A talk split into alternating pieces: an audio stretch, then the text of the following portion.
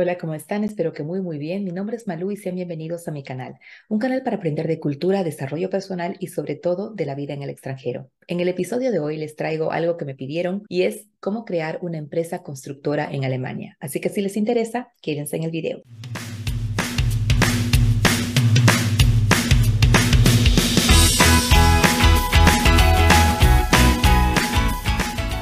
Las tasas bajas de interés para los préstamos inmobiliarios, así como la densidad en las ciudades más pobladas de Alemania, han hecho que esta industria haya ido creciendo muchísimo. Se calcula que hasta el año 2020 era una de las industrias que en Alemania crecía un 6,7% anualmente. Esto les daba más o menos unas ganancias entre 130 a 135 mil euros por año.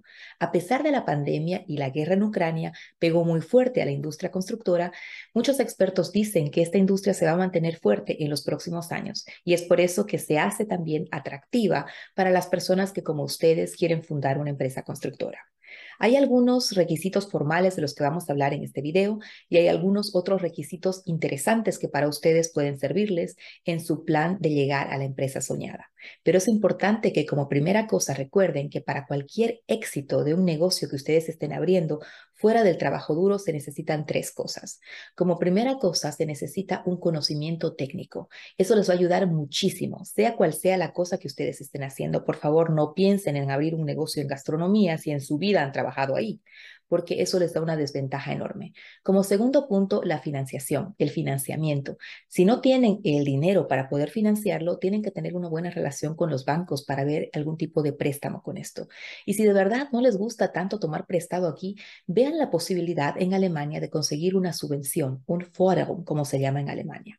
Aquí abajo les dejo algunos links que pueden ayudarles con esto, ya que Alemania fomenta mucho a los empresarios, a los pequeños empresarios, y casi siempre les da ayuda para financiar su empresa. ¿Qué requisitos formales necesitan ustedes para abrir su empresa constructora? Como primera cosa, tienen que tener una Ausbildung, una capacitación que tenga que ver algo con el ramo de la construcción. O también les piden una cualificación como Technische Betriebsleiter, como un director de operaciones técnicas. Si les interesa saber más sobre los requisitos formales, aquí abajo les dejo el link.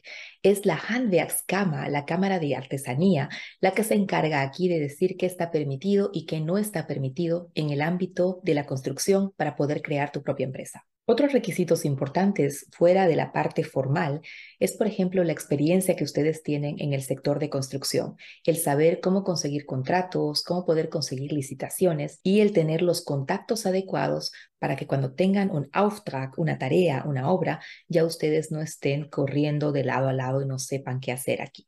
Cuanto más experiencia puedas mostrar en tu currículum en el ámbito de construcción, más fácil lo tendrás empezando tu negocio.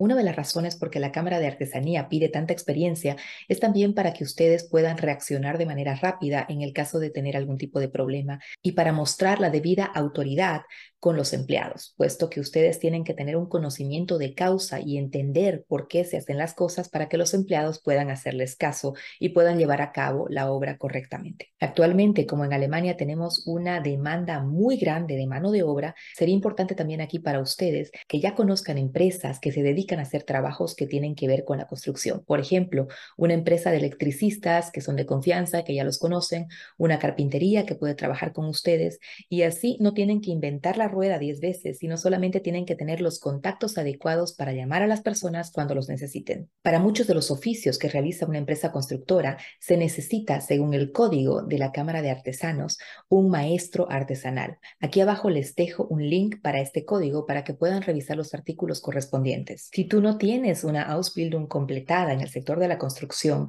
y ya que la Cámara de Artesanos te exige que para poder fundar esta empresa tienes que tener algo ahí, puedes también trabajar con artesanos que ya la tienen. Puedes trabajar con maestros artesanos que ya lo tienen y simplemente subcontratarlos para que ellos hagan el trabajo y tú solamente te dediques a hacer las gestiones, a ser el gestor que pueda dirigir esas operaciones. Hay una cláusula aquí en el código de la Cámara de Artesanía que te permite crear tu negocio sin ser el maestro artesano. Aquí abajo les dejo el artículo por si lo llegan a necesitar.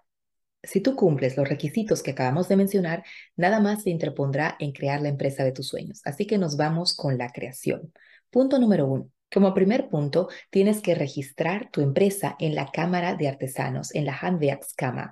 Una vez que vayas a registrarla, tienes que también ver si tú posees este título de maestro artesano. Si tú no posees este Meisterbrief, puedes registrarte aquí también en los oficios no sujetos a licencia. A continuación, la Cámara de Artesanos te entregará tu credencial de artesano y a partir de ese momento eres miembro de la Handwerkskammer. El siguiente paso, el punto número dos, es dirigirte a tu oficina de comercio tu ciudad o tu comuna. Eso quiere decir a tu Gewerbeamt. Una vez hayas llegado al Gewerbeamt, allí presentas tu tarjeta de artesano y solicitas la inscripción en el registro mercantil. Eso quiere decir in Gewerberegister. Una vez te registres en el Gewerberegister, ellos informarán al Finanzamt, a la oficina de finanzas y al Berufsgenossenschaft, eso quiere decir la Asociación de Seguros de Responsabilidad Civil, como a otras autoridades competentes que ya tu empresa constructora existe y que ya tú hiciste este registro. Cuando ustedes ya han registrado su empresa, automáticamente se convierten también en miembros del Berufsgenossenschaft para PAU. Significa que son miembros de la Asociación de Seguros de Responsabilidad Civil para Construcción. ¿Ven por qué en alemán es más corto? BG PAU. Así se acorta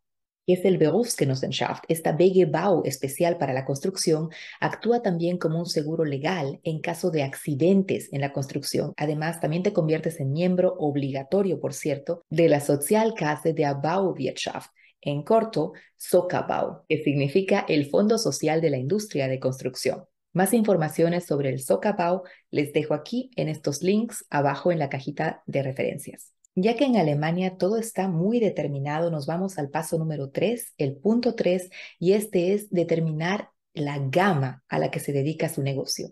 Para que pueda tener el correcto Bezeichnung, el nombre correcto, tienes tú que especificar qué tipo de servicios realizará tu empresa de construcción para el cliente. Esto para poder tener la designación adecuada y no confundir a los clientes. Pueden denominarla, por ejemplo, Fachunternehmen, empresa especializada. Se dedicaría aquí solamente a hacer trabajos específicos, por ejemplo, en carpintería. El segundo o la segunda opción es el Generalunternehmen. Significa contratista general. Si ustedes aquí se dedican con su empresa de construcción a abarcar varios servicios, por ejemplo, no solamente la carpintería, sino tienen aquí un servicio de albañiles, un servicio para el tejado, y tienen a veces empresas subcontratadas o empresas con las que ustedes cooperan. Eso entonces sería el contratista general. Y la tercera opción es el total Unternehmen. Las traducciones siempre son un poco raras, pero aquí la traducción es empresa total. Significa que ustedes se encargan desde el planeamiento de la construcción, la realización de toda la construcción, más trabajos de carpintería, de tejado, albañilería y todo lo que abarca esto hasta el final de la construcción. Para poder hacer esta empresa total, este total Unternehmen, ustedes tienen que cumplir un requerimiento importante y es que para poder empezar a planificar todo lo de la construcción hasta realizarla, ustedes tienen que tener una formación que los justifique para poder presentar este tipo de proyectos, ya sea que sean un Bautécnica, un técnico en construcción o un ingeniero. Como punto número cuatro, es muy importante que ustedes se decidan por la forma legal adecuada para su empresa. Un resumen de las formas legales, porque son un poco más largas, se las dejo aquí en la cajita de referencias. Probablemente la ponga también en la página web como recurso gratuito, obviamente, para que ustedes las lean ahí con calma. El siguiente punto que tienen que tomar en cuenta son los costos. ¿Cuánto les va a costar? Para poder crear una empresa de construcción no solamente necesitan tener experiencia profesional y tener quizá algún oficio terminado o alguna subcontratación con un maestra, con un artesano maestro en ese sentido, sino también tienen que tener un plan de financiación sólido. Para este plan de financiamiento sólido, tienen que tomar en cuenta elementos importantes. El primer elemento que es indispensable es la Arbeitsmittel, significa las herramientas que ustedes necesitan para poder hacer su obra. Sin la ayuda de esas herramientas no van a poder completar su obra, entonces es algo que tienen que tomar en cuenta. Muchos aparatos modernos o camiones para transportar el material de construcción son muy caros de comprar. Hay empresas que por eso se animan por el leasing. El leasing es una forma en la que ustedes pagan una determinada cuota mensualmente por esos aparatos o esos camiones o estas cosas muy grandes y caras para comprar y al final de un determinado tiempo se les da la opción de o comprar la cosa o simplemente cambiarla. Si quieren saber específicamente cómo se maneja lo de leasing, avísenme y hacemos un video especial para esto. Segundo punto para los costes, los empleados. Ustedes obviamente tienen que contar con empresas subcontratadas o Eigene Mitarbeiter o empleados propios que se dediquen a realizar la obra y ellos quieren una remuneración. Nadie trabaja gratis, así que tienen que también tomar en cuenta esto. El tercer punto de costes es el local. No solamente piensen en la oficina que ustedes pueden tener porque actualmente podemos hacer muchas cosas también por internet, porque en el caso de una empresa constructora hablamos aquí de un almacén, o sea, un local un poco más grande, porque tienen que ustedes almacenar aquí materiales de construcción y quizá también ir con los clientes para que conozcan qué tipo de ustedes emplean en sus obras para darles así un poco más de confianza. Entonces, el local que necesitan aquí, tómenlo en cuenta en su financiamiento, es algo que es un poquito más grande de lo que haríamos para otro tipo de industria. La contabilidad es el siguiente punto que es muy importante, ya que ustedes no van a manejar poco dinero, van a manejar sumas muy grandes de dinero y para lo que ustedes tienen que llevar libros de contabilidad, es necesario también tomar en cuenta que se necesita aquí un profesional para que pueda hacer esto, un bujalta, un contable, una persona que haya tenido conocimientos de eso para que les ayude a que las cuentas queden y sus clientes tengan también más confianza en ustedes. Siguiente punto que muchos de los emprendedores nos olvidamos de hacerlos al principio, tienen que tener un colchoncito financiero para no hundirse, porque la empresa constructora tiene que conseguir los primeros proyectos y ese tiempo en el cual ustedes tienen que conseguir los proyectos no ganan dinero. Entonces tienen que tener este colchoncito financiero para poder subsistir y sobrevivir hasta que la empresa consiga los primeros proyectos. Siguiente punto que tienen que tomar en cuenta son los seguros, ya que el seguro de responsabilidad civil, como lo dijimos antes, es obligatorio. Esto los protege a ustedes de daños financieros, personales o materiales. Hay otros seguros en el área de construcción que son muy importantes como por ejemplo el Bauleistungsversicherung, el seguro de ejecución de obra que los protegerá en caso de inundaciones, tormentas, heladas o el vandalismo cuando empiecen ustedes su construcción. Además, estos dos seguros que son imprescindibles, yo también les recomendaría que se informen sobre el Maschinenbauversicherung, el seguro que se va con la maquinaria. Si su maquinaria de ustedes se avería, porque de verdad esas máquinas son muy caras y muy grandes muchas veces, así que conviene un tipo de seguro para poder cubrir todo esto. En general, entonces, es muy importante tomar en cuenta no solamente los costes al principio para emprender, sino que los costos de funcionamiento. Así que viendo estos dos puntos, ustedes hagan su financiamiento de una forma sólida.